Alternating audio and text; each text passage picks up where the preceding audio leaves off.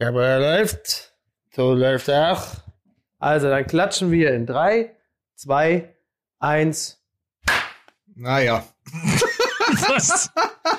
Wie, was heißt denn, wie, das ist ja schon, ist ja schon eine geile Folge, wenn die schon beginnt, einfach nur mit so einem völlig unmotivierten, naja. Wenn wir es nicht mal mehr schaffen, synchron zu klatschen, dann können wir es eigentlich auch gleich sein lassen. Naja, Miki und richtig. ich waren synchron, darauf möchte ich mal hinweisen. Du bist ungefähr ja. eine Dreiviertelsekunde später gewesen. Ja, aber weil die Glasfaserkabel auch, wenn sie von Hamburg kommen, genau kurz hinterm Bahnhof Spandau aufhören. Also im Wedding haben wir ja einfach nichts mehr. Das sind aber auch schon wieder Auseinandersetzungen, die man so eigentlich auch nur in der Kabine der Hertha hört. Ne? Du warst nicht synchron, ich habe alles richtig gemacht.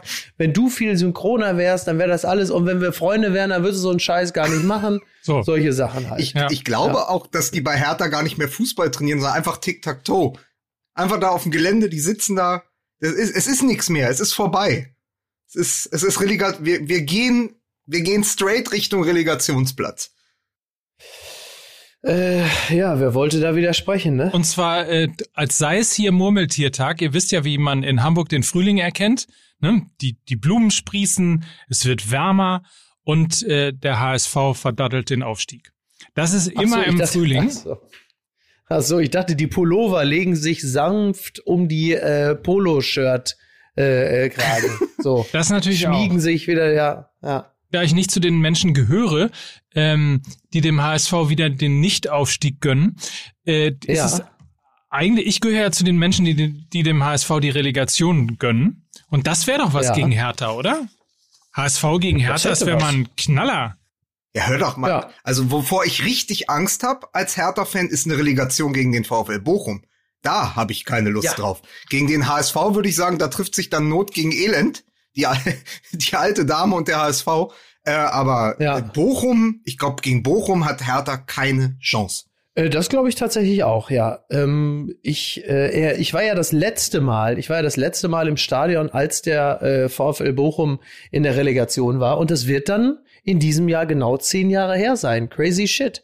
Damals ähm, verpasste Bochum den Aufstieg oder den Wiederaufstieg und äh, eine, ein, ein damals sehr äh, schwankender Verein, äh, Borussia Mönchengladbach, mit dem Hoffnungsträger Lucien Favre, zog den Kopf aus der Schlinge.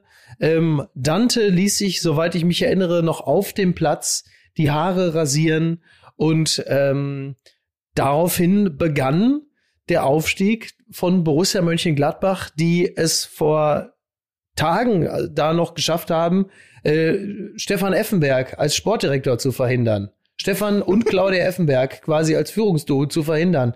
Das waren noch Zeiten, Herrschaften. Ja. Aber Mike, eine Sache noch. Mhm. Zu dem HSV-Gag. Wir haben es nicht nötig, bei anderen Podcasts zu klauen. Wir machen es wie Mickey. Wir gehen einfach in andere Podcasts. So ist das. Das ist absolut korrekt. Ich wusste ja, gar nicht, dass das der stimmt. geklaut ist, weil ich diesen Gag ungefähr von 85 verschiedenen Menschen geschickt bekommen habe. Wusste ich nicht, dass der, dass der auch, in einem anderen Podcast gelaufen ist. ist. Da lasse ich mich natürlich entschuldigen. Das ist ja wohl eher ein Traditional, würde ich mal sagen, ne? oder? Dann möchte ich mich trotzdem entschuldigen. Ähm, gar nicht entschuldigen möchte ich mich für unseren heutigen Werbepartner. Das ist nämlich eine interessante Geschichte, die euch zu erzählen ist. Wir reden über Asket, asket.com, A-S-K-E-T.com. Das ist unser heutiger Partner zum ersten Mal dabei. Herzlich willkommen. Es ist eine Modemarke, die ähm, festgestellt hat, dass aus ihrer Sicht zumindest die Modeindustrie krank ist. Und das könnt ihr möglicherweise auch ähm, bei euch feststellen. Man kauft sich relativ viele Dinge, die man für den Moment gerade cool findet, aber schon ein halbes Jahr später ist ein T-Shirt, ein Hoodie, ein, ein Poloshirt oder was auch immer out. Mickey müssen wir natürlich ja. ganz klar rausnehmen. M Mickey ist im Grunde genommen ein Stück weit Asket, weil er sich einfach gedacht hat, erstens Farbe Uni immer und, ja. und ein Rollkragenpullover, den kann man im Prinzip sein ganzes Leben lang tragen. Weisenherz ist ja auf der Straße auch bekannt als Old Dirty Asket. ja, und bei mir ist natürlich der Vorteil, bei mir ist natürlich der Vorteil, bei mir kann Kleidung nie out sein, weil wenn ich sie trage, ist sie immer in. Verstehst du? Ja. Verstehe ich. Du verstehst ja. aber trotzdem das Prinzip dahinter, das ich dir erklären wollte, ne? Also dadurch, ja, bitte. dass du deinen Rollkragenpullover nie wegschmeißt, machst du eigentlich was Nachhaltiges. Denn du verschwendest keine Ressourcen. Und genau das ist die Idee, ähm, die bei Asket mit dabei ist. Also möglichst reduce to the max, also eben verzichten auf irgendwelche modischen Prints, verzichten auf Schnickschnack oder auf, auf Schnitte, die, äh, keine Ahnung, überdimensional nur eben in einer äh, Epoche oder in, in, in einer Saison sozusagen in sind, sondern mehr darauf setzen, ähm, dass man wenige Stücke hat, die dafür aber mehr oder weniger sein Leben lang. Also ein genau, Poloshirt, genau. Uni, ein, ein, Pullover, ein Hoodie und so weiter und so fort. Also wieder die Wegwerfgesellschaft, das heißt Esket ist das A und O gegen H und M. Quasi. Das ist richtig. Nein, die haben, die haben aber wirklich, die haben aber wirklich, äh, wir haben, die haben wirklich sehr, sehr coole Sachen. Ich habe mir das schon angesehen und die sind, äh, das sind halt einfach sehr im besten Sinne äh, cleane äh, Dinge und ähm, die sind, die sind sehr schön. Das ist wirklich, äh, wirklich eine, eine sehr gute Marke. Gefällt mir sehr gut ähm, haben auch schöne Farben. Also das ist jetzt, man ist ja immer so ein bisschen, dass man äh, Menschen meiner Generation, sobald sie irgendwie hören, nachhaltig und fair Fashion und so, dann zuckt man immer zusammen, weil man immer sofort das Gefühl hat, dass du das irgendwo aus dem Humana-Shop gezogen hättest. Aber so ist es nicht. Es sieht tatsächlich auch sehr gut und sehr stylisch aus. Ja, man merkt so ein bisschen so den skandinavischen Einschlag auch, ne, finde ich so im Style, in dem, in der Art und Weise, wie das designt ist. Was ich ganz schön finde, ist, sie sagen, wenn, wenn du bereits mit deinem Kleiderschrank zufrieden bist, wenn du das Gefühl hast, dass du keine Klamotten brauchst, wenn du alles hast, was du hast, dann gehst du eben nicht auf äh, esket.com, dann kaufst du eben keine Klamotten. Ähm, das finde ich ehrlicherweise ähm, einen ganz schönen Hinweis und, und ein im Grunde genommen ja auch schon das Gefühl, ähm, wo es hingeht. Ne? Also zum einen ist na klar äh, die die die Nachhaltigkeit in der Produktion. Du kannst auf der Website auch sehen, wo alles herkommt, wo welche Wolle gewonnen wird, wie die einzelnen Produktionsschritte sind. Aber es geht eben hauptsächlich darum, möglichst wenig und das aber möglichst lange zu haben. Und äh, deswegen unser heutiger Werbepartner mal drauf gucken, mal informieren. Asket.com. A S K E T.com kommen. Wie kommen wir jetzt von Nachhaltigkeit zum FC Schalke? Ne? naja, es ist so. nachhaltig scheiße, was da läuft. So, bitte. Oder? Jetzt reden wir. So. Ja. Aber ich, ich fand das wirklich ganz toll, was unser ähm, Podcast-Freund, pass auf, geiler Cliffhanger. Ich fand das wirklich richtig geil, was unser Podcast-Freund Sammer des Volkes heute gepostet hat. Nach der Musik. Nach der Musik. So ist es. Musik bitte.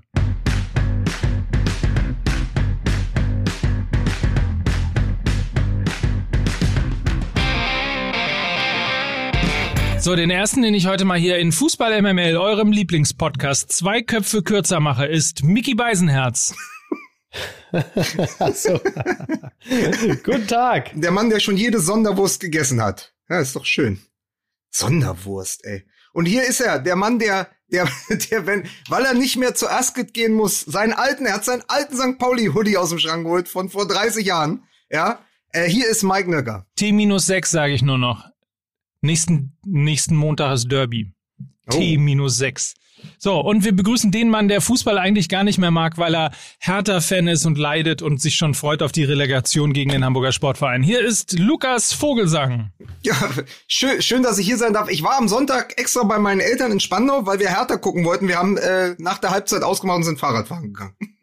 Ja. Das, das ist äh, also definitiv die bessere. Na, ja. Nach den ersten 45 Minuten war so klar, also nach dem Kunstschuss von Sabitzer war so logisch, obwohl die Hertha gut angefangen hat, das wird nichts mehr. Das kann einfach nichts mehr. Das ist ja so, ihr kennt das ja auch, das ist ja so eine so eine Erfahrung. Man hat die irgendwann als Fan. Man spürt es in den Knochen. Man kennt diesen Verein irgendwann so gut. Man kennt die Mannschaft. Man weiß, okay, es gibt Spiele, da kannst du getrost nach 45 Minuten ausscheiden. Da, da, die drehen nichts mehr. Da ist, das Feuer ist nicht da. Man spürt das. Und dann geht man lieber raus und freut sich, dass äh, 18 Grad sind und Sonne im Februar. Ja, so ist es.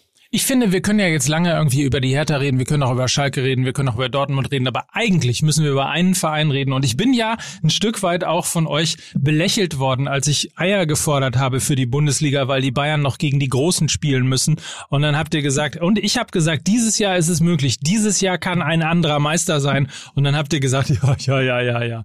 Eintracht Frankfurt, Freunde, der erste Verein, der Eier gezeigt hat gegen den FC Bayern und ähm, die Punkte in Frankfurt hat verbleiben lassen. Und jetzt endlich ist das, was sich der Fan immer wünscht. Die Bundesliga ist wieder spannend.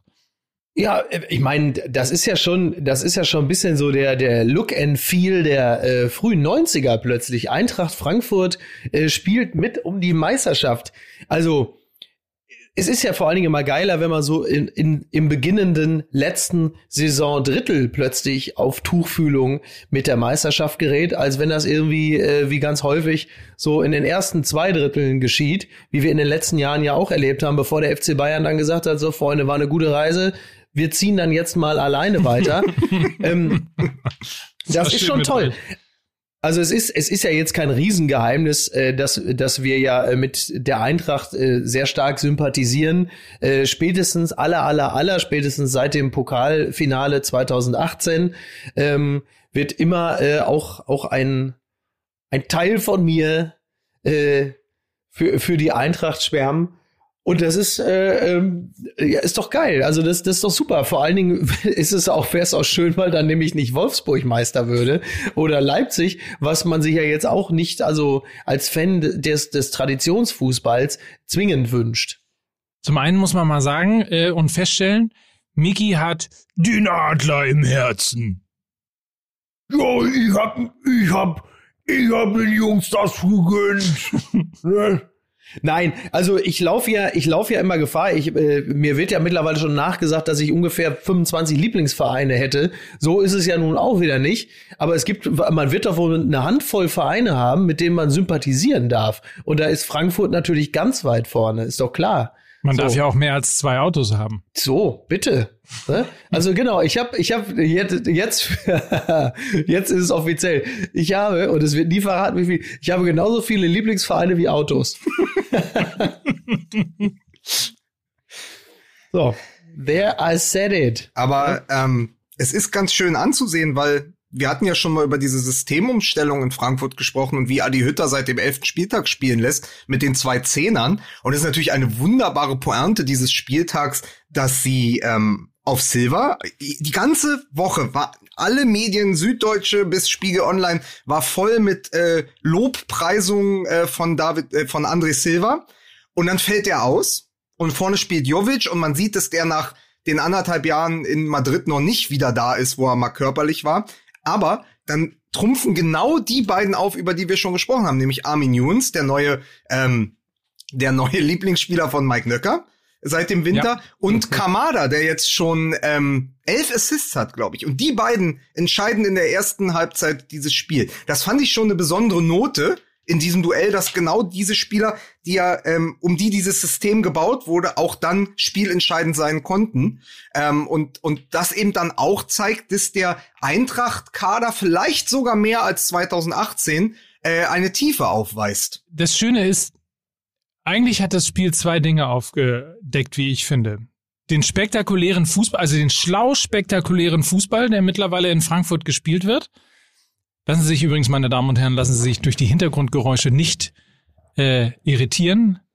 Hast du den no. Kaffee geholt? Lassen Sie sich nicht in, äh, Ja, ich habe ich hab mir den Kaffee kurz noch mal ein bisschen aufgegessen, äh, aufgegossen, aufgegessen. Lassen Sie sich nicht irritieren. Micky Beisenherz hat einen Privattätowierer im Zimmer. Auf den rechten Oberarm lässt er sich gerade den Eintracht-Adler und auf den linken Oberarm die HSV-Raute stechen. Äh, das macht uns überhaupt nichts. Wir machen einfach ja. weiter. Ja, äh, Micky, Micky Beisenherz, Frankfurter Applaus hängt an der Nadel. So. Oh Gott. Also da, das ist wenigstens einer, der in Deutschland an der Nadel hängt. Ne? Vier Prozent Durchimpfung, sage ich da nur. Möchtest du zum, zum, zum Impfen noch was beitragen? Möchtest du, hast du Nein. noch, hast du noch ein paar Dinge aus deinem, aus dem anderen Podcast, die du hier mit einbringen möchtest? Nein. das ist noch, meinst du, da ist noch was übergeblieben? ja, weiß nicht, weiß ich nicht. Nein, also das ist das eine, was, was ich an dem Spiel sehr beeindruckend fand. Also der clever, spektakuläre Fußball, der mittlerweile in Frankfurt äh, gespielt wird. Und das Zweite, ich, ich war ja noch nie, ich mochte Bayern Fußball ehrlicherweise noch nie.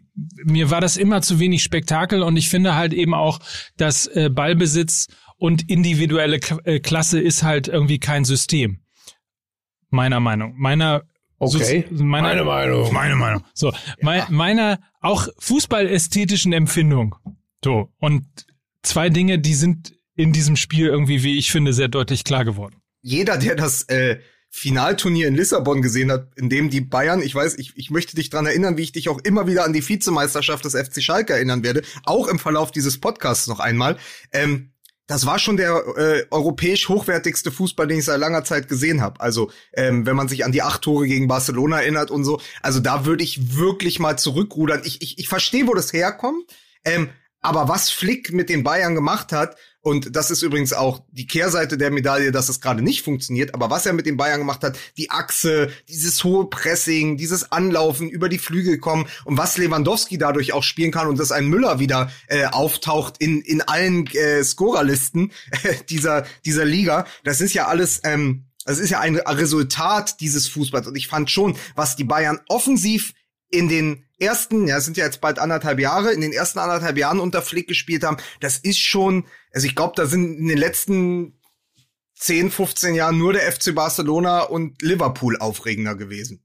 Ja, ja, ja, also das, ich teile das auch nicht ganz, dass, äh, also die, dieses, dass der Bayern-Fußball nicht spektakulär gewesen wäre. Das muss aber äh, eine Perspektive sein, die sich irgendwann eingehakt hat, noch in den späten äh, Makai und Luca Toni-Jahren. Denn das, was der FC Bayern in den letzten neun Jahren gespielt hat oder so, das ist ja nun wirklich also ausgesprochen spektakulär. Also das, was Findet man da ihr das gesehen wirklich hat. spektaku Ja, spektakulär? also- es ist super effizient. Das ist ja nicht der Punkt. Ja, aber, aber also spektakulär? bitte, da- also, also bitte effizient mit gelegentlichen Ausreißern ins Spektakuläre. Also das, was ich vom FC Bayern in den letzten Jahren gesehen habe, ist also mehr als nur reiner Sicherheits- oder Effizienzfußball. Also was da teilweise geboten wurde, sind doch wirklich war- spektakuläre Auftritte. Wie Genau, viel, es ist also Ballbesitz ja, und individuelle Klasse. ja, aber was ist denn gegen Ball, also Ballbesitz plus äh, individuelle, wenn die individuelle Klasse im Spiel aber ungefähr 30 Mal aufblitzt, dann ist das doch Spektakel. Es, es gab eine Szene, ich weiß nicht in welchem Wettbewerb, ich weiß nicht gegen welchen Gegner, aber da bin ich aufgesprungen.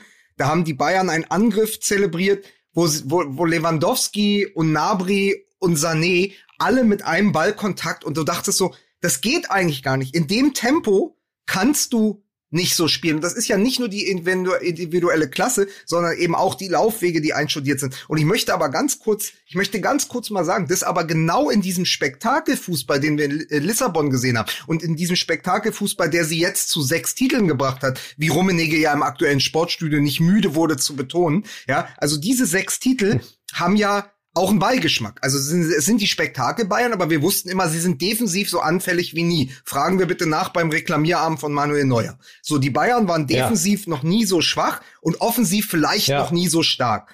So, und das fällt ihnen jetzt auf die Füße, weil dieser kleine Kader, den man nur bedingt vernünftig verstärkt hat im Sommer, jetzt gerade so ein bisschen Ja. an seine Grenzen gerät, wenn nämlich ein Süle, ja, das ist zum Beispiel ein Beispiel, du brauchst ja, wenn du so hoch presst, unter Flick. Wenn die Sechser quasi auf der Zehnerposition fast stehen, dann brauchst du ja eine sehr schnelle Absicherung hinten. Und das hat sehr gut funktioniert in der, als, als Alaba in Topform war, als Davis in Topform war.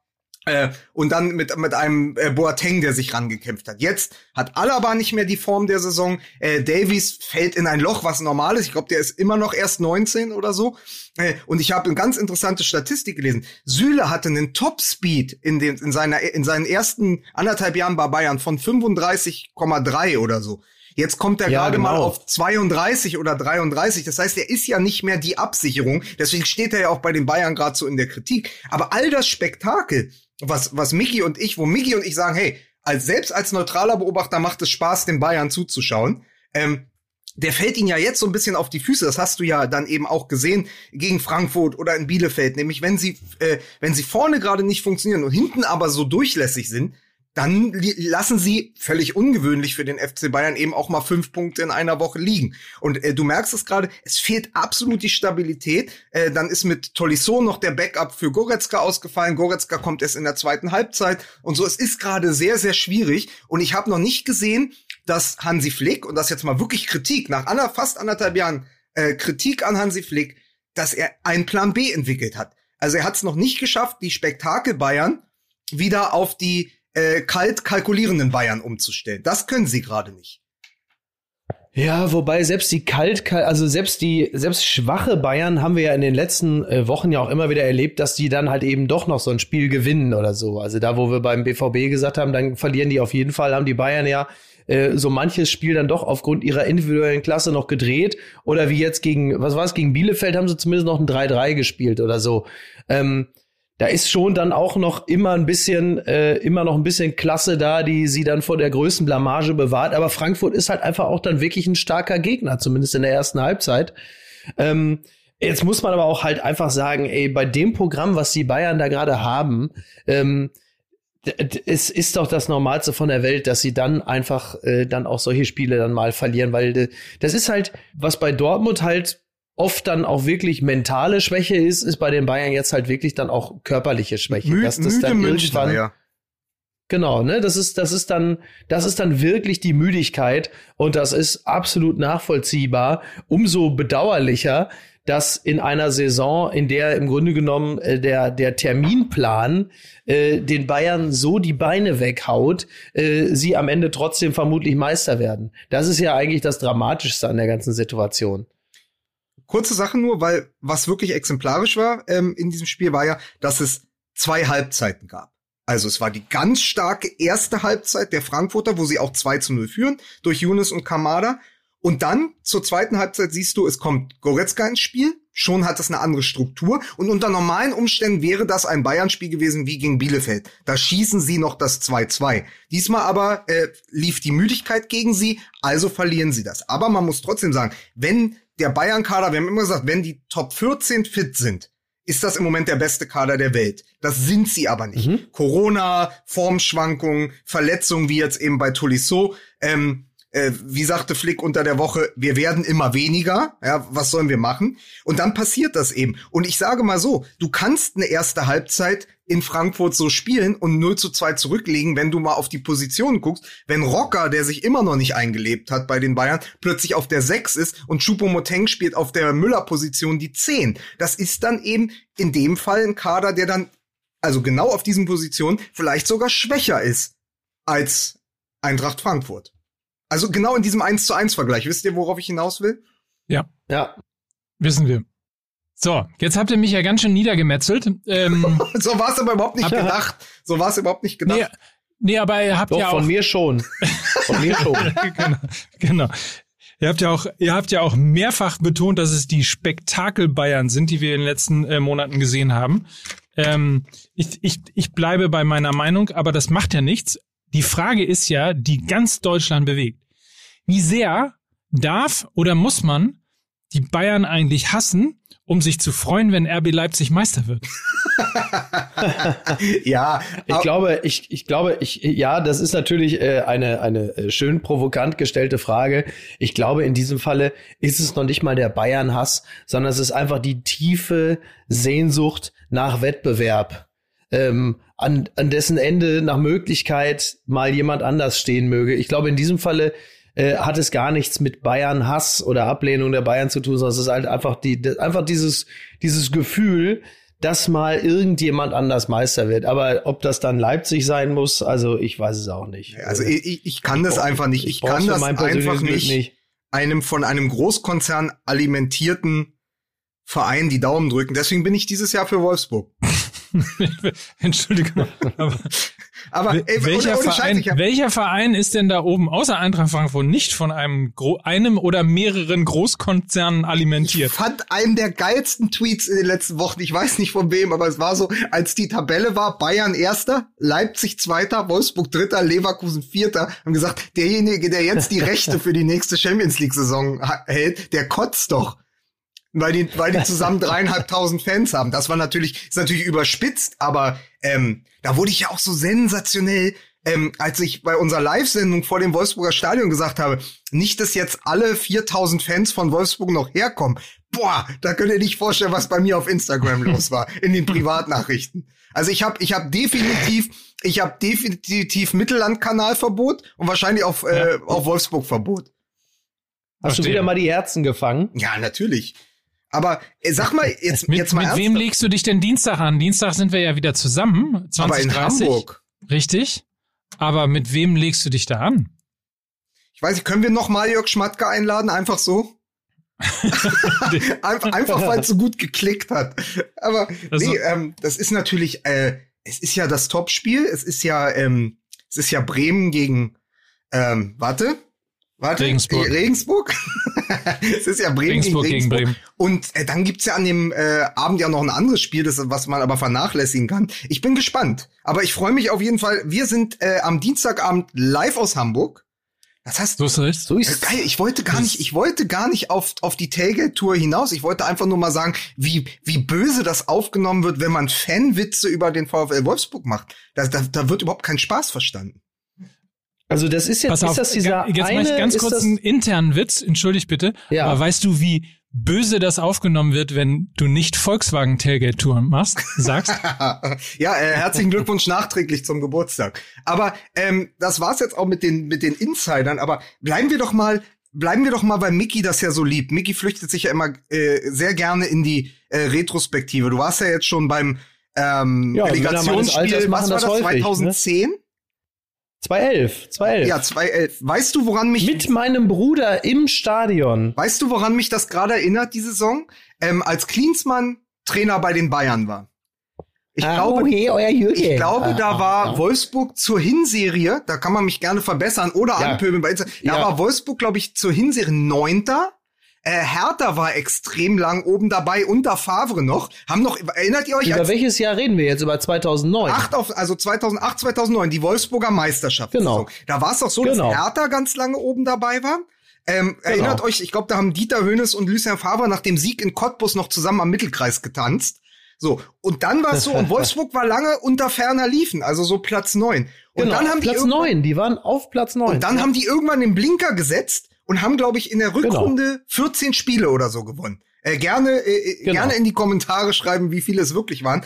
Aber sie haben äh, 12 oder 14 Spiele gewonnen und sind dann Meister geworden. Und was ja gerade genau. passiert ist, die Bayern haben, erinnert euch, jetzt verloren gegen Gladbach, verloren gegen Frankfurt, äh, unentschieden gegen Bielefeld. Das sind einfach schon mal acht Punkte, die sie liegen gelassen haben, während Eintracht Frankfurt und eben wieder der VfL Wolfsburg den Blinker setzen. Frankfurt noch ungeschlagen, beste Mannschaft in der Rückrunde. Wolfsburg seit sieben Spielen ohne Gegentor. Da, da passiert ja gerade hm. was. Es ist, der Trend ist ja auf ja, Das ist echt krass. Weißt du? Ja, bitte. Ne? Ja, aber, also, das, aber ich, ich sag nicht, dass die am Ende. Ist auch ganz klar. Ich sag nicht, dass die, äh, Herr Hönes, ich sag nicht, dass die am Ende Meister werden, aber wir haben ein Wort lang nicht mehr benutzt. Mike, welches Wort haben wir lang nicht mehr benutzt? Was ist auf der Seite der Frankfurter und der Wolfsburger? Das Momentum. ja, und, das, so, und ich glaube ja. einfach, wenn, wenn eine Mannschaft, und sowas hat ja einen, einen sich selbst verstärkenden Charakter, dann kehrt der Glaube in die Mannschaft, äh, dann dann, dann weiß man plötzlich, was, wo wir ja schon drüber gesprochen haben, in Wolfsburg, die Achse funktioniert. Wenn du sieben Spiele kein Gegentor bekommst, dann weißt du plötzlich, das funktioniert, was wir spielen. Und in Frankfurt wissen sie, dass es offensiv funktioniert. In, in, in, in Wolfsburg können sie sich auf die Defensive verlassen. Und das, das, das wird ja dann so, das hat so eine Lawinenwirkung und plötzlich walzt du durch dich durch die Rückrunde und gewinnt, verlierst kein Spiel mehr. Sowas hat es alles schon gegeben. Und ich bin dann mal gespannt, wer da am Ende oben steht. Ja, wenn es denn am Ende wirklich Frankfurt wäre, wäre das natürlich äh, ziemlich fantastisch. Ich glaube noch nicht dran, weil äh, die Bundesliga sich mir in den letzten Jahren anders präsentiert hat. Aber es wäre natürlich wunderbar. Eine Sache noch zu dem Gedanken Aber von Mike eine Sache noch zu diesem, wie, wie wenig kann man die Bayern äh, mögen, dass man äh, Leipzig die Meisterschaft wünscht. Aber jetzt mal ernsthaft. Das ist ein Verein, der liegt auf Platz zwei.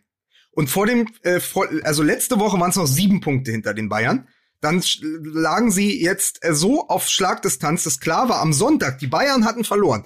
Am Sonntag müssen sie in Berlin gewinnen, um auf zwei Punkte ranzurücken. Jetzt stellt euch vor, Borussia Dortmund hätte das vollbringen müssen. Ich wollte es gerade sagen, Borussia Dortmund der Moment, wo Dortmund 2-1 verloren hätte. Borussia Dortmund wäre nach Berlin gefahren mit, mit der klaren Prämisse, wir müssen hier gewinnen, dann sind wir auf zwei Punkte an den Bayern dran. So spielen wir in Berlin. Die hätten das, wie Mike sagt, garantiert 2 zu 1 verloren. Leipzig ge geht hin und gewinnt das 3 zu 0. Bei einer Hertha, die nicht komplett, ja. die nicht komplett auf gut Deutsch, nicht komplett scheiße war. So, die gewinnen das einfach 3 zu 0 und sagen, wir sind da. Und das wiederum mag ich.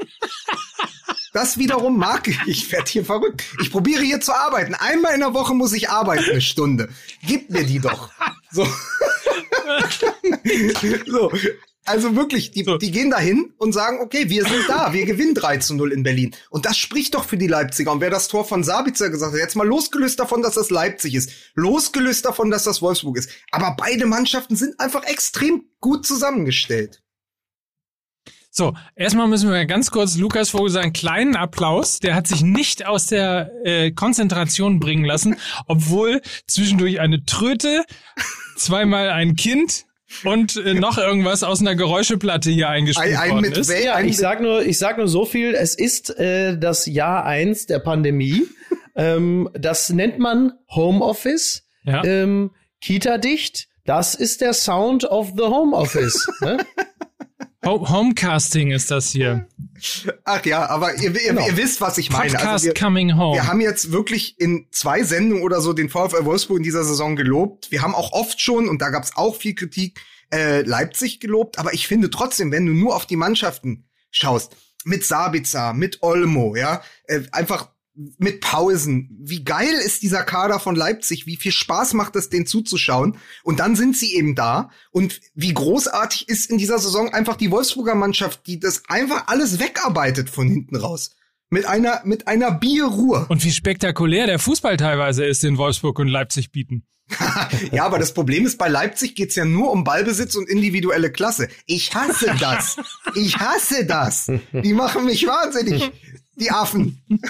Nein, aber mal, äh, ja, und dann mit so, mit so Spielern wie Angelino und Wout Wechhorst, wenn dein Kader dann noch veredelt wird. Also es passt alles. Was wir aber sagen müssen, jetzt mal gar nicht als Bedrohung für die Bayern, aber wie schwer wird das, wenn wir gerade so klar uns, ähm, wenn wir uns so klar positioniert haben zu Leipzig, Wolfsburg und Frankfurt, wie schwer wird das für die beiden Borussias noch in die Champions League zu kommen? Doch nahezu unmöglich. Das ist leider tatsächlich auch äh, äh, Teil der Wahrheit. Ne? Also man, äh, man freut sich dann jetzt zum Beispiel auch über Frankfurt, aber man sieht natürlich gleichzeitig auch, dass das äh, noch ein Mitbewerber mindestens um die Champions League Plätze wird und das äh, trübt dann so ein wenig die Freude des äh, Borussia Dortmund Fans, der ich Stand jetzt, immer noch bin.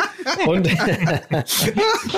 und und das ist natürlich, das ist natürlich schon echt ein Schluck aus der Pulle, das muss man echt sagen. Also da, da oben, also ich, ich hätte jetzt äh, kein Riesenproblem damit, wenn dann irgendwann äh, beispielsweise äh, Wolfsburg dann doch noch aus diesen äh, Champions League Rängen viele oder halt eben Leipzig. So, da kann ich jetzt dann, also so weit geht dann meine Sympathie für guten Fußball nicht, äh, dass ich dann sage, Mensch, das wäre ja schade. Und äh, ja, vor allem. Also ich würde mal sagen, also Leipzig ist durch, das würde ich mal sagen. Also Bayern und Leipzig sind ja, durch, ja. was die Champions League angeht. Ja. Äh, und dann geht's halt am Ende äh, um Wolfsburg oder Frankfurt, wenn Dortmund noch reinrutschen sollte. Und dafür haben wir ja jetzt äh, zumindest im Rahmen unserer Möglichkeiten alles getan. Wir haben beide Mannschaften genau. über den grünen Klee gelobt. Absolut, das stimmt. Das ist eigentlich im Moment äh, das Momentum, äh, wo es dann heißt, für einen der beiden Mannschaften war schön da oben. Aber jetzt ja. macht mal so langsam Platz. Ja. ja, ja, also wir haben wirklich alles dafür getan, das stimmt. Aber sagen, sagen wir mal so, ähm, jetzt mal abgesehen von dem Ausreißer gegen Schalke, die man im Moment einfach schlagen muss. Ich meine, selbst Hertha hat drei Tore gegen Schalke geschafft. Am Anfang des Jahres, am 2. Ja. Januar, es ist Lichtjahre weit weg.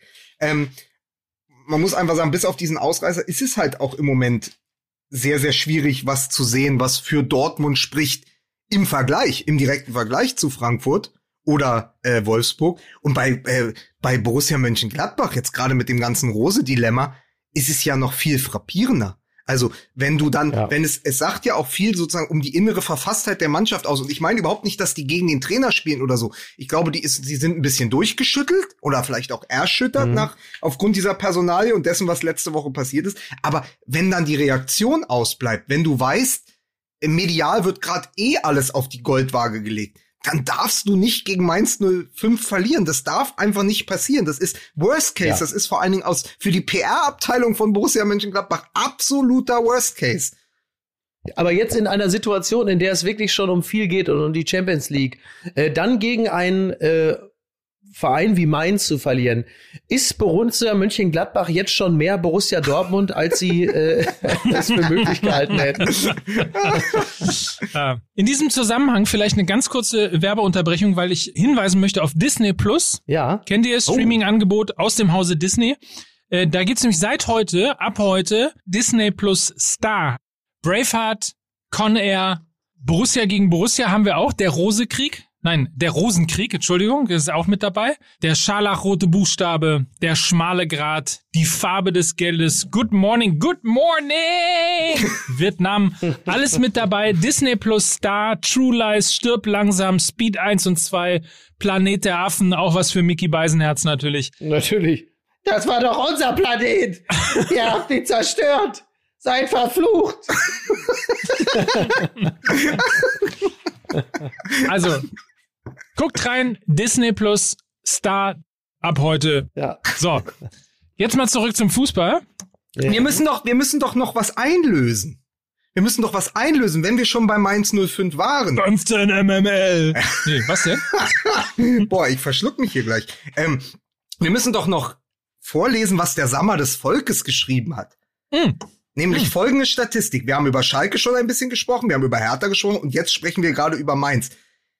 Seit der Saison 17-18 haben Schalke, Hertha und Mainz Stand jetzt die gleiche Anzahl an Siegen, nämlich 36. Nur hat es Schalke geschafft, in dieser Zeit Vizemeister zu werden. Sie sind nicht sehr ökonomisch mit diesen Siegen umgegangen, würde ich mal sagen. Naja, wenn du, wenn du, sag mal, du hast in einer Saison 20 Siege, was sehr gut ist, und dafür in einer anderen nur einen, was sehr schlecht ist, dann ergibt sich eben genau dieses Bild. Ich glaube, der ein oder andere hätte es vorher schon verstanden. Aber da, da will ich mich nicht zu weit aus dem Fenster legen. Ja, es tut mir leid, ich hab's Würde mir, ich hab's mir noch, ich hab's mir einfach noch mal selber erklärt. Aber man muss jetzt ganz kurz sagen, also auch wenn uns unser Freund CT8, heute kommen alle, heute kommen alle zu Wort. Er hat uns drum gebeten, er hat gebettelt, er hat gefleht, er hat gesagt, sprecht nicht über Mainz 05, auch wenn es die letzten Spiele, die sieben Punkte, die sie jetzt geholt haben, wirklich, wirklich anbieten. Sprecht nicht über Mainz 05. Natürlich sprechen wir über Mainz 05, weil man muss sagen, Ja, klar. auch dort ist seit dem Winter ähnliche Ideen wie bei der Hertha. Man holt verdiente Charaktere zurück. Hertha holt Paldadei zurück auf die Bank. Bei Mainz haben sie mit Bo Svensson, Christian Heidel und Martin Schmidt eigentlich ihre gesamte, ihr gesamtes Wachsfigurenkabinett der letzten 20 Jahre an die Seitenlinie und auf die Tribüne geholt. Aber es funktioniert, weil da etwas nämlich äh, passt, was Mickey immer wieder äh, äh, Vereins-DNA nennt. So. Was aber auch zum Tragen kommt, ist aktive Nachbarschaftshilfe. Weil wenn wir über Vereins-DNA sprechen, müssen wir auch über Eintracht Frankfurt sprechen. Und Eintracht Frankfurt hat zwei wichtige Spieler nach Mainz transferiert, die nun Oh ja. helfen. Nämlich Do Dominik Kor und Danny da Costa. Ja. Daniela die Costa, maßgeblich, äh, sagen wir mal so, dafür verantwortlich sind, dass bei Mike, äh, bei, bei Mike, bei Mike 05, Alter, ich, ich gebe auf, ich bin raus. Mir, ich kann, mir sind alle 05, Synapsen durchgeschmort gerade. Bei Mike 05, Ja. dass es bei Mainz 05 wieder läuft, liegt ja auch äh, nicht nur an den ähm, Neuverpflichtungen auf der Tribüne und an der Seitenlinie, sondern eben auch an den Spielern, die geholt wurden. Ja, das, das, das würde ich allerdings auch mal sagen. Also Danny da Costa äh, mag ich sowieso wahnsinnig gern. Äh, hatte mich auch ein bisschen gewundert, muss ich sagen, dass er plötzlich irgendwie Richtung Mainz verliehen worden ist. Und ähm, aber tut dem Verein offensichtlich sehr, sehr gut. Und ähm, klar, also diese, ähm, da sind wir dann auch wieder bei dem Begriff der, also jetzt weniger bei Danny da Costa, weil er erst neu da ist, aber gerade was du sagst, Heidel, Schmidt und so, Identität, da äh, wird dann halt von, von außen, wird Identität dort eingeimpft und äh, das scheint sich jetzt bezahlt zu machen. Und natürlich tatsächlich auch ein bisschen die ähm, Unbedarftheit und Gleichgültigkeit der großen oder größeren Vereine, wenn sie dorthin kommen und glauben, ach, es ist ja nur meins und mit einem 0 zu 2 aufwachen und merken, oh, wir sind gerade auf der Verliererstraße und das nicht mehr eingefangen kriegen. Das ist sicherlich auch ein bisschen der Vorteil von Vereinen wie Mainz 05 beispielsweise, dass dort halt eben Vereine hinfahren oder die empfangen und sagen, ach, es ist ja nur meins. Sie, sie, haben, Das Leip ist- sie haben Leipzig geschlagen. Sie sind nach dem 0 zu 2 gegen Leverkusen zurückgekommen. Und sie haben jetzt eben äh, Roses Gladbacher geschlagen, was ja auch wieder eine geile Geschichte ist, dass Rose ausgerechnet in seinem Mainz dann verliert, wo er ja selber als Spieler aktiv war. Ähm, eine besondere Demütigung. Äh, eine, eine Personalie habe ich aber noch für euch. Also sie haben ja nicht nur Danny da Costa und Dominik Kor verpflichtet, sondern auch Robert Glatzel, den ich, das war immer einer dieser Spieler, äh, wo man gesagt hat, was macht der eigentlich in der zweiten Liga? Erinnert euch nämlich DFB-Pokal 18, 19 gegen die Bayern. Heidenheim verliert ähm, 4 zu 5 gegen den FC Bayern. Der Reklamierarm von Neuer ist viermal oben und Glatze schießt drei Tore. war dazwischen in Cardiff, ist jetzt aber in Mainz und ist eine zusätzliche Option. Und das ist wieder so, das ist eigentlich schon wieder so eine geile Sandro Wagner-Geschichte. Also so Stürmertypen, äh, die man nicht so richtig greifen kann und dann reüssieren sie nochmal. Also er hat, glaube ich, jetzt schon einmal getroffen. Aber das ist auch so eine, so ein Schweinehund brauchst du halt im Abstiegskampf. Und dann hast du mit Chor äh, einfach einen starken Sechser. Und dann merkst du jetzt wieder, die Mainzer sind mit diesen Transfers wieder diese ekelhaften, giftigen Mainzer, wo jedes Top-Team sagt, na, eigentlich haben wir da keinen Bock hinzufahren, da gibt's nur auf die Socken. Ich nehme an, in Gelsenkirchen wird interessiert zur Kenntnis genommen worden sein. Ist das richtig? Ist das noch richtiges ja. Deutsch oder sind wir schon oder sind du, wir ist schon? Ja egal, du sprichst ja über Gelsenkirchen. Ich, ich gehe nicht davon aus, dass man in Gelsenkirchen das so formulieren würde, aber generell ist es erstmal äh, korrektes Deutsch, ja. Auf jeden Fall, dass man sich in der Winterpause so ähm, verstärken kann, dass man danach noch die Klasse hält, ist wahrscheinlich etwas, wo man in Gelsenkirchen sagt, ach, sowas geht? Mhm. Ja, wobei sie ja beispielsweise jetzt mit jemandem wie äh, Seat Kolasinac natürlich einen sehr guten Griff getan haben, aber der alleine kann es natürlich dann auch nicht richten. Ne? Also bei Kolasinac zum Beispiel hast du natürlich auch sehr deutlich gesehen, warum es richtig war, äh, ihn äh, zu holen. So, der ist mir natürlich, wie man sich vorstellen kann, als Dortmund-Fan auch schon wieder richtig auf den Sack gegangen. Äh, alleine da, äh, weil er den Kollegen, wie heißt er noch gleich, den er über die Klinge hat springen lassen. Äh, der hat's ja auch gleich zweimal abgekriegt. Äh, Martin Kreh. Ja, richtig, genau, Martin Kreh, das war's, ja. Und ähm, so, da, da, hat die, wie man so schön sagt, die Einstellung gestimmt oder auch, wie man sagt, du brauchst so einen Drecksack, du brauchst so einen Drecksack in der Mannschaft. So. Aber, aber muss man nicht, Aber das allein ist es halt eben auch Aber nicht. muss man nicht sagen, dass es die besondere, maximale Demütigung des FC Schalke ist, dass ausgerechnet Christian Heidel im Winter alles richtig gemacht hat in Mainz? Das ist, das ist richtig. Aber es ist natürlich dann am Ende des Tages auch die Art und Weise, wie du es angehst, weil ich nämlich Martin Schmidt im Interview gesehen habe und der natürlich gefragt worden ist, wie sie sich das ähm, erarbeitet haben und, und ob sie sich das hätten überhaupt träumen lassen, ähm, dass jetzt nochmal Leben in der Bude ist. Und dann, dann hat er gesagt, natürlich nicht, aber als wir angetreten sind, haben wir uns einfach versprochen, egal was hier passiert, wir bieten einfach den geilsten Abstiegskampf, äh, den, den die Bundesliga je gesehen hat. Und das ist natürlich auch eine Art und Weise, wie man Herausforderungen angehen kann, indem man eben sagt, okay, äh, so ein bisschen äh, in, in, wie äh, Rüssmann früher, wenn wir hier nicht, wenn wir hier nicht gewinnen, treten wir ihnen den Rasen kaputt in lustig halt, ne? Oder in, in positiv. Ja, ja absolut. Es ist genau, es ist genau dieses Giftige und das muss man den Leuten heutzutage erklären. Nicht toxisch, wirklich giftig. Also wirklich giftig auf dem Platz. Das stand, Gift und Galle. Das habe ich irgendwo am Wochenende auch gelesen. Mainz ist wieder die Truppe, die dir wirklich wehtut als Gegner. Und das nicht negativ. Das ist keine Tretertruppe. Die kriegen jetzt nicht zwei Platzverweise pro Spiel, sondern die sind einfach hart am Mann und die spielen genau diesen, diesen Bruchweg-Fußball, der sie ja auch mal ausgezeichnet hat. Und mein Problem ist aber, mein Problem aber als Hertha-Fan ist, wenn ich sage irgendwann, also wenn ich mal nach dieser, der Logikfolge und sage, Mensch, es wäre echt schade, dass, wenn Schalke absteigt. Und eigentlich können diese Mainzer auch nicht absteigen. Und der erste FC Köln, die Kölner, die müssten auch in der Liga bleiben. Dann bleibt nicht mal mehr viel Platz für meinen Verein. Weil dann, dann sind die nämlich die, die runtergehen. Deswegen, für mich ist das sehr schmerzhaft im Moment, weil ich schon so sehe, also so, Mainz gehört für mich nach, nicht nur wegen Klopp und nicht nur wegen Tuchel, aber in den letzten Jahren, das ist ja fast schon Traditionsverein, wenn man auf die letzten 20 Jahre der Bundesliga guckt. Mainz gehört für mich in die erste Liga, Köln gehört für mich in die erste Liga. Und natürlich gehört der FC Schalke mit seinen Mitgliedern, seiner Power und seiner Tradition Absolut. auch in die erste Liga. Nur dann muss wirklich, äh, dann muss wirklich der Big City Club runtergehen, weil man dem das am ehesten im Moment gönnt.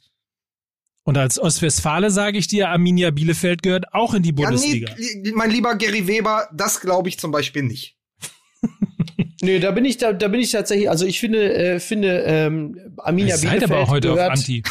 Arminia Bielefeld gehört zwischen die erste und die zweite Liga. Das ist, das ist doch die Wahrheit. Ihr so, seid Arminia aber Bielefeld heute Anti. gehört zwischen die erste und die zweite Liga. Ähm, Nein, das ist also bei Schalke. Das spielen aber ich, spektakulären äh, Fußball. ja, pass auf, aber die haben weder Ballbesitz noch individuelle Klasse. Das ist schwierig. Bei, aber jetzt mal, jetzt mal was anderes. Äh, wenn jetzt gesetzt den Fall, dass der FC Schalke absteigen sollte, was ja nun jetzt also keine absolut kühne These wäre, ähm, wachen die dann eigentlich direkt in der vierten Liga wieder auf? Also wie realistisch ist denn das überhaupt, dass sie die Lizenz für die zweite Liga kriegen? Nach dem, was wir so über die Jahre hinweg äh, über das Finanzgebaren der Schalker erfahren durften. Also ist, ist es dann eigentlich so, dass die Schalker jammern und sagen, oh Gott, zweite Liga? Oder heißt es, äh, hallo, was weiß ich, Hessen-Kassel, wir kommen? Gute Frage. Ich bin mir nicht sicher, ob das Lizenzierungsverfahren nicht sogar schon abgeschlossen äh, ist und sie für die erste und zweite Liga die Lizenz bekommen haben. Aber also ich würde es ihnen natürlich gönnen, ja. ja. das ist ja wohl klar. Ne? Aber ähm, diese ja, bis ganzen 1. Verbindlichkeiten. Bis 1. April, Mike. Wie bitte? Bis 1. April müssen die Unterlagen eingereicht werden. Ah, okay. Ja. Okay. Das ist ja, ja für, für Gelsenkirchen auch ein gutes Datum. ja, aber Vielleicht kann hier dein Freund, äh, dein Freund Schröder helfen und hier beim, bei Gazprom mal anrufen oder so. Und Nord Stream 2. Also. Genau, pass auf, da müssen wir was machen. Wladimir, pass mal auf, geh zu Schalke. Also, folgendes, sowas halt. Ja, genau. Ja, ist eigentlich eine gute Idee. Ja. ja. Aber Schröder ist doch ja, jetzt, Schröder ist doch, wurde doch jetzt wegen Nacktheit aus dem Internet verbannt. Habe ich, habe ich in einem anderen Podcast gehört und habe bei Link, bei LinkedIn, ja, ja, total. Und Was aber natürlich, äh, ich habe sofort gedacht, natürlich jeder, der die Bilder kennt, wo er nur diese Steppweste anhat und seine Ärmchen rausgucken, dafür gehört er natürlich verbannt auf LinkedIn. Aber ich glaube, er hatte äh, Helmut Newton Bilder im Hintergrund einfach, ne, Mickey? Genau, genau, ja, okay. genau. Ja, ja, ja. Es ging aber sogar tatsächlich auch irgendwie um Helmut Newton und hatte er bei LinkedIn ähm, irgendwie äh, so ein kleines Video eingestellt, weil er äh, zum hundertsten Geburtstag von Helmut Newton da irgendwie, was weiß ich, irgendwo bei irgendeiner Veranstaltung Gastredner hätte sein sollen oder so. Und dann lief er halt eben an diesen äh, großflächigen Akten von Helmut Newton vorbei und das verstieß dann wohl gegen die Gemeinschaftsstandards von LinkedIn. Und deshalb war dann Helmut Newton plötzlich äh, wegen Nacktheit äh, äh, äh Helmut Newton Gerhard Schröder. Ähm, die beiden verwechsel ich immer. Wegen Nacktheit bei LinkedIn plötzlich quasi gesperrt. Ähm, wo, wo viele gesagt haben, ja, äh, wenn, wenn Nacktheit und Schröder, dann ja wohl wirklich eher wegen der Videos mit der mit den Downwesten und den freien Oberarmen. Aber nein. Ganz da einfach. Ist, da ist also ja. bei, bei LinkedIn gegen eine Mauer geknallt. Ganz Richtig. einfach zu merken, der Unterschied zwischen Helmut Newton und Gerhard Schröder ist, der eine ist Acker, der andere ist Akt.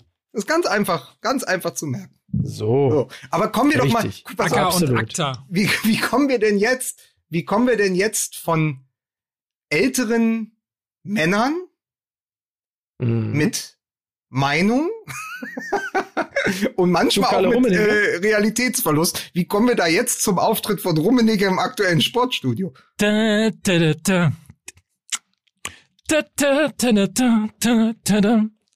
so. Also Lob, Lob und Tadel möchte ich an dieser Stelle äh, äh, aus, austeilen. Sehr viel Lob und nur geringfügigen Tadel also sehr viel Lob natürlich für Jochen Breyer, der äh, für sich selbst und auch für das aktuelle Sportstudio äh, recht viel Boden gut gemacht hat, was kritischen Journalismus angeht. Mhm. Äh, da hat er, da hat er ein paar sehr gute Punkte gesetzt, wie ich finde. Ähm, Tadel äh, komme ich gleich drauf zu sprechen. Erstmal das, erstmal das Lob, weil es war natürlich super. Ich fand es natürlich sehr amüsant. Kalle Rummenigge saß da, äh, und sagte dann unter anderem, dass aufgrund der aktuellen Situation äh, der Eindruck entstehen könne, dass der Fußball eine Sonderrolle habe, eine, Sonder, eine, eine Sonderbehandlung bekäme, wo man da sitzt und sagt, ja, stimmt, der Eindruck äh, entsteht. Das liegt aber daran, dass er eine hat. Dadurch entsteht der Eindruck. Das fand ich sehr amüsant und klar, natürlich, Lukas, du übernimmst gern äh, sicherlich das bemerkenswerteste Zitat aus diesem Gespräch. Worauf willst du hinaus? Ich habe mir das ganze Ding angeguckt. Es gab viele Bemerkens. Ja, auf Katar natürlich. So, auf Katar. Klar, ja, Menschenverletzung ist keine wollt, Kultur. Ja, ja, das war. Ich kann, ja, auch, das war. Ich kann auch gerne einfach. Ich kann auch gerne alleine nee, weiterreden. Ich, hab, ich wollte ich jetzt eigentlich ich, nur eine Brücke ich, bauen. Ich war nur hin und her gerissen, weil natürlich, also ich fand das, ich fand das wahnsinnig toll, dass er gesagt hat, Katar ist so ein junges Land, die sind jetzt 50 Jahre alt. Äh, ich meine, die haben jetzt den Mindestlohn eingeführt, das hat in Deutschland auch 15 Jahre gedauert. Wo ich so dachte, auf die Argumentation musst du erstmal kommen. Und das ist genau wieder das Thema von vor drei Wochen. Wieso verortet man sich nicht? Ja, also wieso gibt es keine Kontextualisierung? Es ist so, als wenn, als wenn der immer noch argumentiert. Er sagt dann, ja, mein schönster Moment war, als ich im Halbfinale gegen Frankreich das 3-2 geschossen habe. Ja, Kalle, es ist nicht mehr 1980. Hör auf, die Weltmeisterschaft ist lange her. Dieses Halbfinale ist lange her. Und Katar auch 50 Jahre ist eine lange Zeit. Ja, und, und, und wenn wir über Sklaven sprechen und wenn wir über Menschenrechtsverletzungen sprechen, dann kann man doch nicht sagen, ja, aber wir haben Mindestlohn eingeführt und Angela Merkel hat doch gesagt, der Mittelstand sollte mehr geschäftliche Beziehungen eingehen mit Katar. Also, das ist wirklich, er hat nicht nur Apple und Birnen verglichen, er hat mit Apple und Birnen jongliert. So es, es ist, ähm, also was Kalle Rummenigge auch gesagt hat und womit er grundsätzlich übrigens recht hat, ist, dass äh, man manche Dinge jetzt nicht so heiß kochen sollte und dass man insgesamt vielleicht etwas milder aufeinander blicken sollte. Da würde ich mich äh, Rummenigge anschließen. Aber er hat natürlich auch wieder einmal die Gelegenheit genutzt, ein, zwei sehr unintelligente Dinge zu sagen.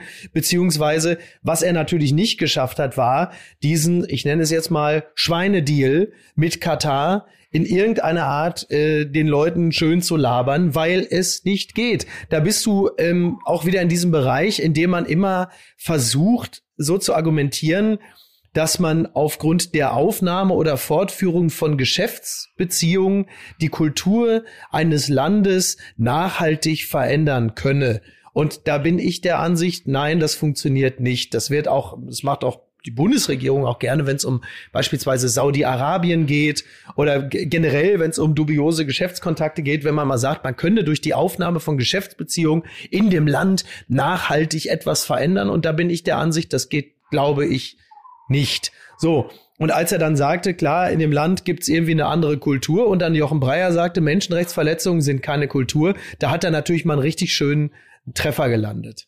Der zweite wäre ja gewesen, schade, dass er äh, da nicht drauf geantwortet hat, beziehungsweise da äh, quasi von der Schippe wieder springen konnte, war ja halt die Frage, warum gönnt sich der FC, also sinngemäß, warum, ähm, warum gönnt sich äh, der FC Bayern bei der Sp Sponsorensuche eigentlich keinen moralischen Kompass?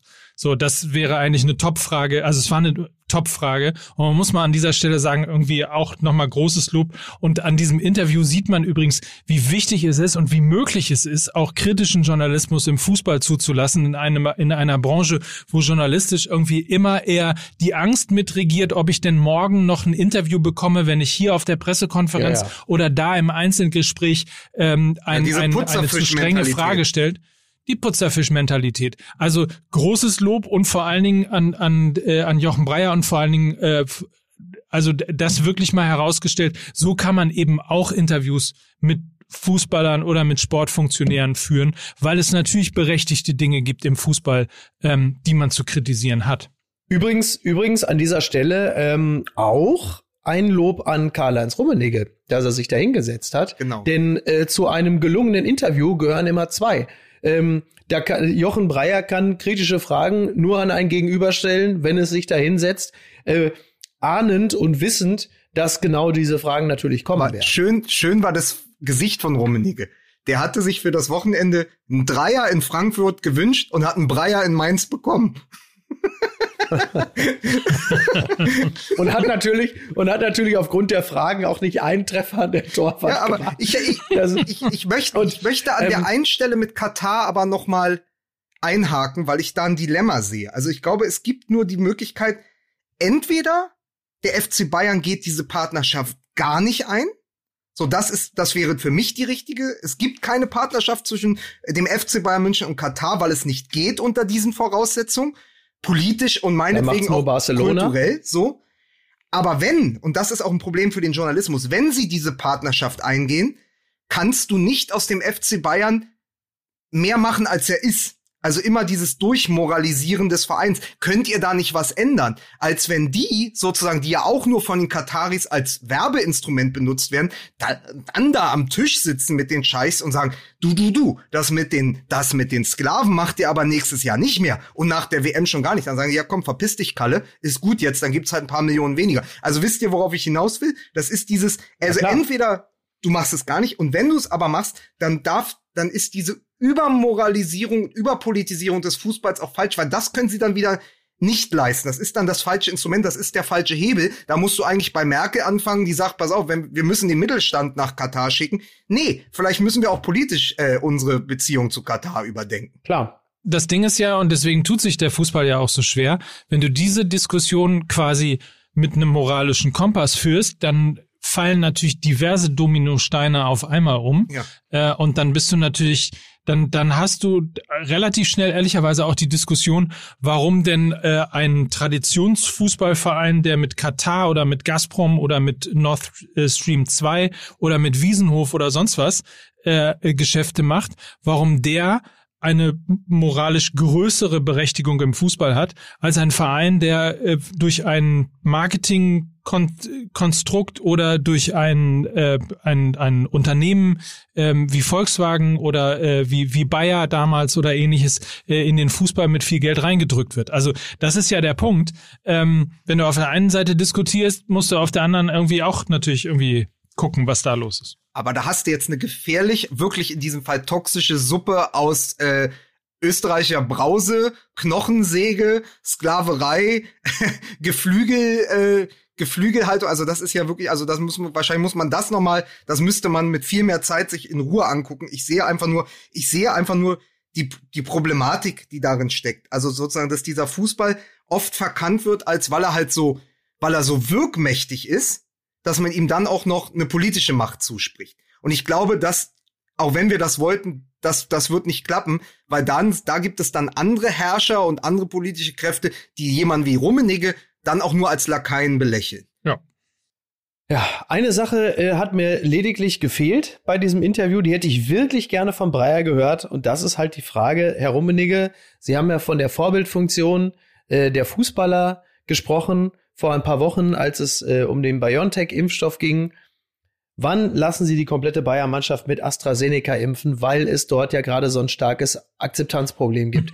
Die Frage hätte ich so gerne gehört. Die hätte ich wirklich gerne gehört, weil das, das wäre ja genau das gewesen. Der, der Impfstoff hat derzeit ein Akzeptanzproblem und da kann der Profifußball äh, in seiner Vorbildfunktion einiges anschieben. Deshalb, ich, Kalle Rummenigge, sage jetzt nächste Woche großer Impftermin mit Goretzka und allen und Co. Schön AstraZeneca, damit alle in Deutschland sehen, das Zeug taugt was. Das hätte ich wirklich, das, das hat mir gefehlt. Aber das ist auch das Einzige. Also du meinst, du meinst, Jochen Breyer hat trotz vieler kleiner, gut gesetzter Nadelsticheln die große Nadel in der Schublade gelassen und das hat dir, das hat dir nicht geholfen, nicht, nicht geschmeckt. ich würde es ja umgekehrt sehen. Er hat die großen Nadelstiche gesetzt, aber den einen kleinen, ja, okay, den hätte so ich auch. gerne. Aber den kleinen Peaks. Und es wäre die, und das muss man mal sagen, es wäre zum zweiten Mal hintereinander die Geste des Jahres für den Sportbild Award gewesen.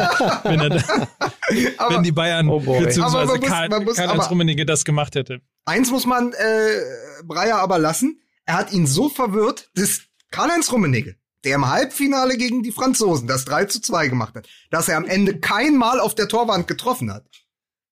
Ja. Ich meine, Franz Beckenbauer hat, ja. glaube ich, sechs Mal getroffen und davon zweieinhalb Mal vom Weißbierglas.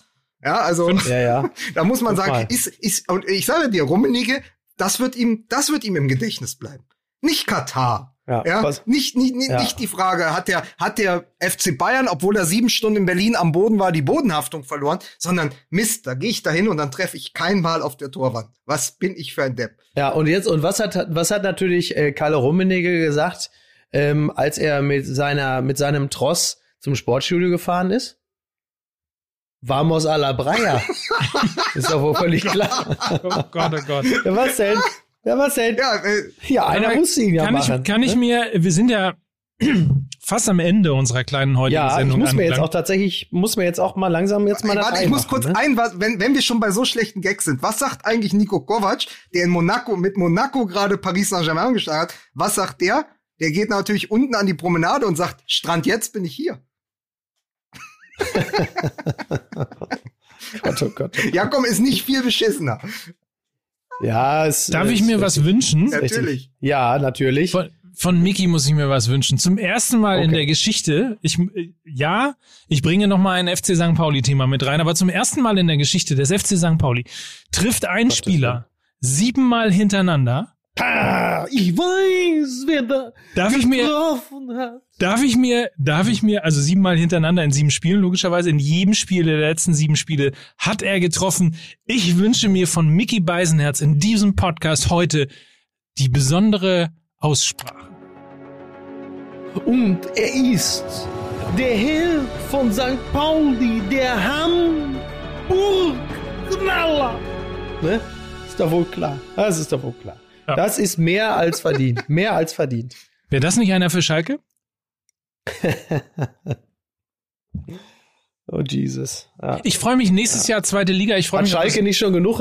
Schalke hat doch schon den toten Kopf äh, schon irgendwo draufgeklebt. Das reicht ja wohl. Ich freue mich nächstes Jahr auf jeden Fall auf das große De Duell. Äh, Simon Terodde bei Schalke 04. da muss er ja als nächstes hin. Ne? Ja. Und, und Guido Burgsteller bei uns. Ja, geil. Es wird so kommen. Terodde geht zu Schalke. Das, das wird seine Karriere nicht beenden, ohne nicht nochmal auf Schalke gespielt zu haben. Das steht ziemlich fest. Ja. Dann passt ja. er auf jeden Fall, äh, also, ne? Aber äh, mal ganz aber kurz, das, ihr könnt jetzt um mal zweite alles, Liga gucken, ne? Aber um mal alles mit ne? dem, alles, was wir aufgebaut haben in dieser Sendung, mit dem Arsch einzureichen. Es ist doch das erste Mal wahrscheinlich auf St. Pauli, dass Menschen in Braun einem Österreicher zujubeln, oder? Gott. Ja, ich konnte ja, nicht, ich habe hab eine Minute lang überlegt, aber äh, die Krankheit war stärker. ja, das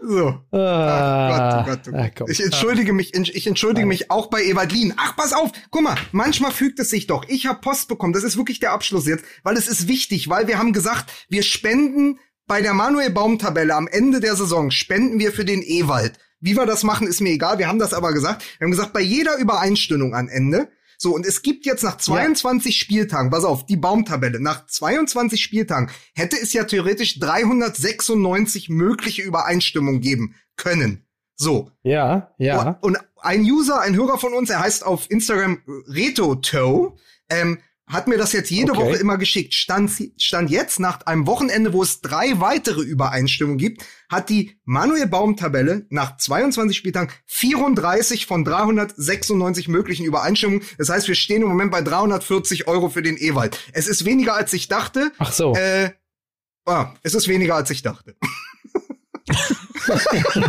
es ist wirklich, also überleg doch mal, wie falsch muss man denn, wie falsch muss man denn diese Tabelle tippen? Und überleg mal, wie viel von den richtigen Tipps die Bayern auf eins sind. So.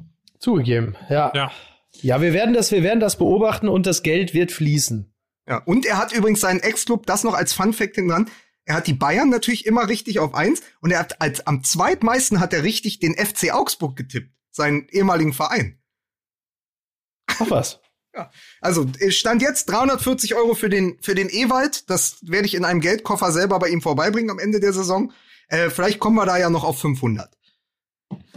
Okay, ah, das das kriegen wir. Ich bin mir das sicher. Es sind ja, ja, noch es sind ja noch 14 12? Spiele, ne? Es sind noch zwölf Spieltage. Das heißt zwölf Spieltage. Nein, nicht 14, 12 natürlich. Das heißt genau. noch ungefähr äh, 180 mögliche Übereinstimmungen. Ungefähr. Äh, wahrscheinlich, warte, 216 Übereinstimmungen. Das sollten wir auf jeden Fall hinkriegen auf 500. Männer, es war wie immer also, großartig.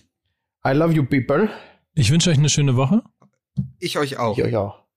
Reserviert euch schon mal den nächsten Dienstag, 20.30 Uhr. Die Volkswagen Tailgate Tour auf YouTube, auf Facebook und in Sport 1. Und ansonsten wünsche ich euch eine gute Woche. Danke dir, Mike. Tschüss. Macht's gut. Tschüss. Küsschen. Tschüss. Tschüss.